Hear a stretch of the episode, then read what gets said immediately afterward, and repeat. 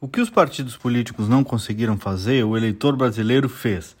Organizou o ambiente partidário em dois, no máximo três lados. Vocês perceberam isso? Esse resultado pedagógico das eleições de 22? Com uma legislação que é permissiva para a criação de partidos gera confusão de letrinhas partidárias, partidos sem identidade, sem bandeiras claras, sem alavancas de mobilização social, veio o eleitor e fez ele o serviço. No voto ele arrumou a casa.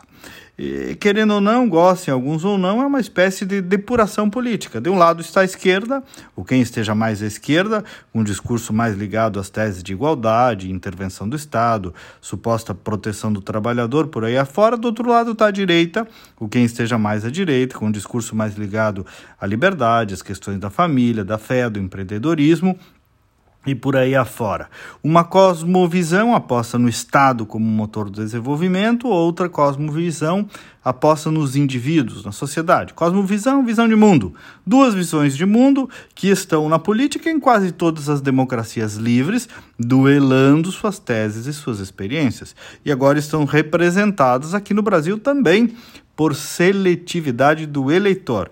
Esses dois posicionamentos, A ou B, direita e esquerda, alcançaram 90% dos votos da eleição presidencial. 90%. Então, enquanto os analistas e muitos integrantes das burocracias partidárias ficavam criticando a polarização, dizendo que ideologia não existe, veio o povo e disse: Bom, isto para mim está claro, essas duas posições, e é num desses dois caminhos que eu vou.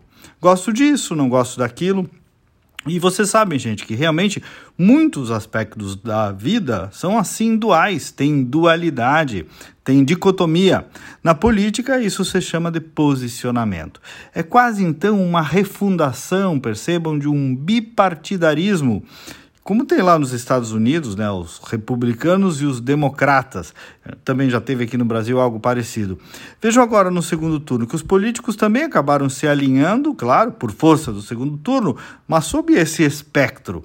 Marina Silva voltou para o Lula, Fernando Henrique confirmou a amizade antiga com o Lula, Romeu Zema, liberal, foi para o Bolsonaro, Sérgio Moro, Ronaldo Caiado, idem.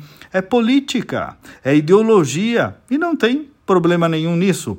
Os centristas realmente ficam numa posição mais complicada, porque muitas vezes lhes falta clareza de afinal o que, que mesmo propõe. É, divisão de mundo, inclusive, para além dos gestos bem comportados. Vejam que interessante o movimento pedagógico do eleitor, quase que organizando ele mesmo o ambiente partidário brasileiro. Não sei se muitos políticos aprenderão, mas o eleitor está pedindo clareza, lado, posicionamento.